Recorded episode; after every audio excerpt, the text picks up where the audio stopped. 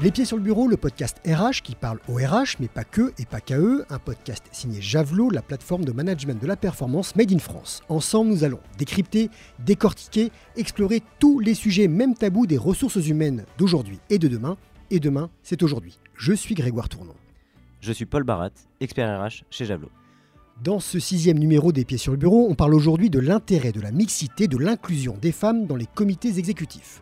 Depuis quelques années déjà, émergent des initiatives qui visent à soutenir le leadership des femmes. On constate tout de même qu'au poste de direction, elles sont encore trop peu nombreuses. Ne faut-il pas repenser les attributs du leadership? N'est-il pas dangereux de catégoriser le leadership en fonction du sexe? Leadership en tout genre, c'est avec Églantine Tancré, CEO de Taylor River. Bonjour Églantine. Bonjour Grégoire. Alors Églantine, tu connais le CV en une seule page. Eh bien nous, dans Les Pieds sur le Bureau, on a une tradition, c'est le CV en moins d'une minute. C'est parti, je lance le chrono quand tu veux. Je m'appelle Églantine Tancret, j'ai 46 ans, j'ai deux enfants, un fils qui va avoir 18 ans et une fille qui a eu 14 ans. Si je débute par eux, c'est notamment à travers les questions de transmission que je me suis beaucoup intéressée euh, au rapport femmes-hommes et questions de genre. Donc a mon pilier qui est ma famille et notamment mon mari sur lequel je me repose beaucoup pour vivre une vie professionnelle très riche. Et professionnellement, bah, j'ai débuté dans l'audit chez Price. Je suis arrivée dans le recrutement chez Michael Page où j'avais en charge une partie de la practice euh, finance d'entreprise. Et puis j'ai co-créé ce cabinet euh, en 2009 jusqu'à l'année dernière. Et cette année, c'était une transition puisque j'ai repris euh, seul les rênes de la société pour recréer, enfin pour retravailler la raison d'être autour de l'inclusion. C'est bon, c'est fini? Ouais. 41 secondes, très ah, bien. Ouais, j'y suis. Pas mal. on, est, on est en moins de la minute. Euh, alors, une petite question. Qu'est-ce que c'est que Taylor River? Alors Taylor River, c'est un cabinet de recrutement inclusif, spécialiste de l'intégration. En fait, on a vraiment euh, comme objectif de travailler la promotion de l'inclusion dans le recrutement, sortir euh, d'une approche euh, clonique, copier-coller du recrutement, essayer de pousser la recherche au-delà de ça. Donc l'inclusion pour nous, elle a, elle a trois angles ou trois sujets. L'inclusion, c'est comment on travaille l'acculturation dans un projet d'entreprise. L'inclusion, c'est comment on ne reste pas fixé sur le présent ou sur le passé, mais on regarde le futur qui émerge et on va mettre un focus beaucoup plus fort sur les savoir-être au-delà des savoir-faire. Et puis l'inclusion dans la définition, on va dire, plus courante, c'est aussi la promotion de la diversité. Et nous, l'engagement qu'on prend, c'est de proposer des shortlists mixtes sur tous les postes de direction. Merci beaucoup, bah, Paul, je te laisse la main. Bonjour Églantine, première question pour mettre euh, les pieds dans le plat. Pourquoi on parle de leadership féminin? On ne devrait pas parler plutôt de leadership tout court? Mais carrément, Paul. D'ailleurs, j'en parle pas de leadership au féminin. Euh, ça a été un peu pour moi quelque chose de galvaudé, parce qu'à partir du moment où on parle de leadership au féminin, bah, on va complètement genrer le leadership. Alors, ça sort pas de nulle part. Euh, les attributs du leadership, ils viennent bien d'un héritage culturel et l'héritage culturel qu'on a des attributs du leadership, bah, à partir du moment où le pouvoir économique, euh, politique et on va dire même euh, médiatique est tenu en grande majorité par des hommes, eh bien les rôles modèles ou les représentations de leaders ont naturellement été représentés par des hommes et avec des qualités qui leur sont propres, pardon, et qui leur ressemblent. Et aujourd'hui, euh, ces attributs du leadership-là bah, n'amènent plus de réponse suffisante par rapport à la complexité des situations face auxquelles euh, les, leaders sont confrontés. Donc il est bien intéressant de dégenrer le sujet du leadership pour remettre au centre des qualités historiquement, euh, culturellement attribuées aux hommes et historiquement, culturellement attribuées aux femmes, pour combiner ça au mieux dans un leadership dégenré. Donc c'est une question un peu de perception euh, de la société? Ben oui, puisque euh, à partir du moment où on a euh, dans notre euh, histoire, ou en tout cas dans la représentation des, leaders célèbres, il faut voir que la stratégie d'entreprise, elle, elle, repose quand même sur, en tout cas, il y a certainement un héritage de la stratégie guerrière. Donc il y a quelque chose de l'ordre de la raison, de la planification, de l'anticipation, de l'autorité. Et ça, c'est des attributs culturels. Il n'y a rien de génétique ni de scientifique dans ce que je vous dis là, hein, mais c'est des attributs culturels qui ont été principalement attribués aux hommes. Et il a été souvent reproché aux femmes, qu'il y a des femmes qui très naturellement vont euh, avoir ces attributs-là, mais il leur a été souvent reproché en situation de leadership parce que ce n'était pas forcément les attributs qu'on attendait d'elles. On attendait d'elles un leadership souvent euh, bienveillant, euh, dans, l'empathie, dans, l'humilité, et on acceptait naturellement moins un leadership qui pourrait ressembler aux attributs du masculin. Ah, mais justement, c'est quoi le leadership tout court dans ces cas-là? Pour moi, c'est une combinaison, c'est ce que je viens de vous dire en disant euh, euh, l'idée, c'est de pas tout faire partir avec l'eau du bain, parce que l'autorité, c'est nécessaire dans certaines situations, l'anticipation aussi, la planification, la raison, euh, ne pas mettre tout au niveau des émotions, c'est aussi nécessaire dans certaines situations, mais c'est pas suffisant. Il faut aussi être capable de se connaître, de douter, d'être capable euh, de, gérer le doute dans une situation de prise de décision dans le leadership, être capable de tenir compte des besoins des autres et de son équipe euh, dans les décisions ou dans les actions qu'on va être capable de mener, prendre soin des autres, prendre soin de ses équipes, prendre soin de son écosystème et de l'environnement dans lequel on est, et ça, faire du care aussi d'une certaine manière, et ça, c'est des attributs qui ont été culturellement euh, attribués aux femmes et dont on a besoin aussi. Est-ce que ça, ça fait peur aux hommes? Je crois pas. En fait, je crois pas. Ta, question, elle est judicieuse parce que euh, il y a eu quand même une notion de, perception de valeur. Les attributs du masculin avaient des valeurs plus nobles que les attributs du féminin. Euh, donc, d'une certaine manière, dire à une femme qu'elle a des attributs du masculin dans son leadership, il y a quelque chose dans la perception qui peut être vécu comme valorisant, là où l'inverse n'est pas tout à fait le cas. Dire à un homme qu'il a des attributs féminins dans son leadership, il y a quelque chose qui peut être un peu déstabilisant, voire dévalorisant. Pour le coup, sur ce sujet de l'inclusion euh, des femmes euh, dans les comités de, direction, on fait un constat simple aujourd'hui. On n'y est pas. Euh, il y a des objectifs d'arriver à 30%. On n'y est pas encore. Eh Comment tu l'expliques? Bah, je l'explique toujours avec cet héritage. C'est-à-dire qu'il il y a quelque chose, et notamment je le vois par mon activité de recrutement, c'est toujours beaucoup plus facile de recruter ce que l'on connaît. Donc si moi je connais des gens qui ont fait la même formation de moi, même formation que moi, qui ont les mêmes hobbies que moi, qui ont les mêmes cercles ou les mêmes réseaux que moi, bah, je vais être beaucoup plus en confiance pour recruter ces personnes-là, puisqu'a priori, je vais avoir une espèce d'a priori de euh, compétence, ou en tout cas de réussite, à travers les parcours que je connais. On est à moins de 30% Ouais, on est euh, en fait dans tout ce qui est euh, SBF 120 et CAC 40, on est entre 22 et 23% de femmes euh, dans les COMEX ou dans les, euh, dans les CODIR. Et en fait, dans toutes les études qui ont été faites, à partir du moment où on est moins de 30%, on n'est euh, pas reconnu comme un groupe en tant que tel. On devient un peu spécifique. Et c'est pour ça qu'il y a beaucoup de lois qui amènent la parité à partir de 30%. C'est que si je suis la seule femme dans un groupe de 10 personnes, eh bien, je vais être un peu particulière et je ne vais pas autoriser euh, mes questionnements de femmes, je vais plutôt m'adapter au comportement majoritaire que je vais voir autour. À partir du moment où on va être 3-4 dans un groupe de 10, finalement, le poids que l'on va euh, représenter dans le collectif va être suffisamment euh, fort et présent pour que les spécificités qui nous, qui nous représentent puissent être intégrées dans le collectif. Est-ce qu'il y a une tendance à s'accélérer un petit peu? Est-ce que ça augmente au plus rapidement aujourd'hui Est-ce que les sujets, ces sujets-là sont, sont pris en main par des femmes et par des hommes? Oui, bah parce que euh, de manière tout à fait pragmatique, il y a des études qui montrent que euh, dans euh, toutes les sociétés qui sont mixtes, ces sociétés dans lesquelles il y a plus de performance économique, plus de performance financière, plus de performance aussi en termes de créativité, d'innovation, et puis même du, bien-être, enfin, aussi des, entreprises dans lesquelles il y a un, très bon de qualité de, travail. Donc tout le monde a y gagné. Je veux dire, une, économie dans laquelle on peut gagner plus de performance, qu'on soit femme ou qu'on soit homme, tout le monde a très clairement à y gagner. Hein. Mais est-ce qu'aujourd'hui, il faut absolument passer par des quotas, une vraie réglementation? Oui, l'expérience nous euh, laisse penser que euh, les quotas, euh, comme la loi Copé-Zimmermann et puis récemment la loi Rixin, qui vise au moins 30% en 2026 de femmes dans les sociétés de, de plus de 1000 salariés, sont des passages nécessaires dans une période de transition pour recréer un nouvel équilibre. Aujourd'hui, c'est clair, il y a un déséquilibre. Donc, on, ne rééquilibre pas quelque chose, ou en tout cas, ça va prendre énormément de temps si on ne rééquilibre pas un peu à, marche forcée. Mais c'est pas évident, hein, parce que la politique des quotas, même certaines femmes s'en plaignent, puisqu'il peut toujours y avoir une suspicion au moment de leur promotion. Est-ce que j'ai été promue pour la base de mes euh, compétences ou est-ce que j'ai été promue pour la base des quotas? Preuve en est quand notre première ministre a été nommée, elle a dû essuyer dans un premier temps, ou en tout cas prouver sa légitimité, puisque la suspicion, on n'a parlé que de son genre. effectivement, c'était un événement d'avoir une première ministre. Mais on ne parlait même plus de la légitimité qu'elle pouvait avoir dans cette prise de fonction. Ce qu'on ne ferait jamais avec un homme. Ben, ce qu'on ne ferait pas, non, de fait, puisque à partir du moment où un homme est là et que ça fait partie de nos références, de ce qui est connu, eh bien, on ne va pas questionner la compétence. sauf s'il est incompétent, bien sûr. Hein. En plus de ces initiatives légales, Qu'est-ce qu'on peut mettre en place en entreprise pour déconstruire cette vision? En fait, je pense qu'il est vraiment important de travailler sur les prises de conscience parce que euh, on est tous bourrés de stéréotypes. Et, pour, euh, et je peux vous le dire avec humilité, puisque pour travailler vraiment là-dessus, bah, je me prends régulièrement la main dans le pot de confiture euh, sur certains stéréotypes que je peux avoir.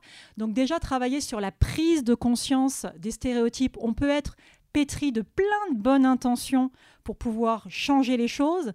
Si on ne les vit pas véritablement, si on n'en a pas une conscience, on va dire, plus éprouvée, c'est très très difficile d'incarner le changement. Pour la marche forcée, je peux prendre l'exemple de ce qui s'est passé dans les hôtels. Dans les hôtels, tout le monde était d'accord, clients compris, pour qu'il y ait moins de consommation, une empreinte carbone moins forte dans la consommation de euh, lumière, d'électricité, enfin quelle qu'elle soit. Et c'est en fait simplement à partir du moment où ils ont mis des cartes qui euh, permettaient d'avoir de la consommation quand les clients étaient présents que les consommations ont baissé. Donc c'est un petit exemple, mais c'est pour expliquer que quand on veut vraiment du changement, il faut forcer un peu les choses. C'est quoi les cartes là sur ce coup-là? Moi, je pense que euh, euh, le changement n'arrivera pas euh, qu'à travers la population cible concernée. Ce que je veux dire par là, c'est que les cartes, pour moi, c'est les hommes. C'est ceux qui sont aussi en situation de pouvoir, de prendre des décisions, de rappeler qu'ils sont aussi pères, qui vont transmettre des choses, de prendre conscience que, eh bien, dans une société dans laquelle la moitié de la population n'est pas valorisée à la bonne manière, toute la société perd. Une société dans laquelle il y a des privilèges, c'est une société qui est viciée, qui ne fonctionne pas. Et donc, il est vraiment euh, de bon ton de s'allier, femmes, hommes, sur ce sujet de la mixité et même plus largement de la diversité. Tu parlais de stéréotypes tout à l'heure. Euh, comment on fait pour éviter justement les stéréotypes dans le recrutement? Est-ce qu'il faut changer notre manière de recruter? Oui, moi, moi c'est très clair. oui, en ce qui nous concerne, c'est très clairement des sujets sur lesquels on accompagne nos clients. C'est-à-dire que dans le questionnement que l'on va faire, et je vous dis, on, peut être vraiment plein de bonnes intentions, euh, mais on va essayer de questionner l'existant essayer de comprendre quel est l'intérêt de reproduire l'existant et quel peut être l'intérêt aussi de créer quelque chose de nouveau et de différent. Et dans ces cas-là, c'est le pragmatisme qui reprend le dessus. Le, le, sujet, en tout cas, moi, l'engagement que je nourris sur la mixité, Bien évidemment qu'il est lié euh, au fait que je sois euh, moi-même une femme, mais c'est vraiment pas par dogmatisme, c'est aussi par pragmatisme. S'il y a moins de femmes à des postes de direction, c'est aussi un problème de formation. Alors non, parce qu'on se rend compte qu'il euh, y a d'ailleurs plus de femmes qui sortent de formation Bac plus 5 que d'hommes. Est-ce qu'elles ne se brident pas? Alors, il y a tout un ensemble de choses, et tu as raison, la remarque est juste il y a, euh, on le remarque dans les, euh, dans les offres d'emploi par exemple, euh, des études ont été faites. Si une femme n'a pas, je crois que c'est entre 80 et 90% des attendus de la position, elle ne va pas postuler. Là où sur les hommes, on descend entre, entre 30 pour les plus sur deux jusqu'à 50% pour pouvoir postuler à une offre d'emploi. Donc oui, il y a aussi quelque chose de culturel qui a été transmis où euh, les doutes sont davantage consubstantiels des comportements professionnels féminins euh, qu'ils ne le sont dans des comportements professionnels masculins. Et au moment de l'arrivée dans l'entreprise, est-ce que le, regard change, en tout cas pour celle ou celui qui va prendre le poste? Oui, complètement. Euh, le sujet de la légitimité dont je parlais au préalable avec notre première ministre actuelle, ça veut dire qu'une personne, quand elle arrive, elle va devoir concentrer énormément d'énergie à valider ou à prouver sa légitimité sur cette fonction. Donc ça veut dire que les phases de prise de fonction des nouvelles recrues, l'intégration, c'est vraiment la différence entre l'intégration et l'inclusion. L'intégration ne s'arrête pas à recruter des personnes issues de la diversité ou de la mixité. L'inclusion, c'est aussi quand ces personnes sont intégrées dans la totalité et que leur comportement contribue à faire changer un comportement global.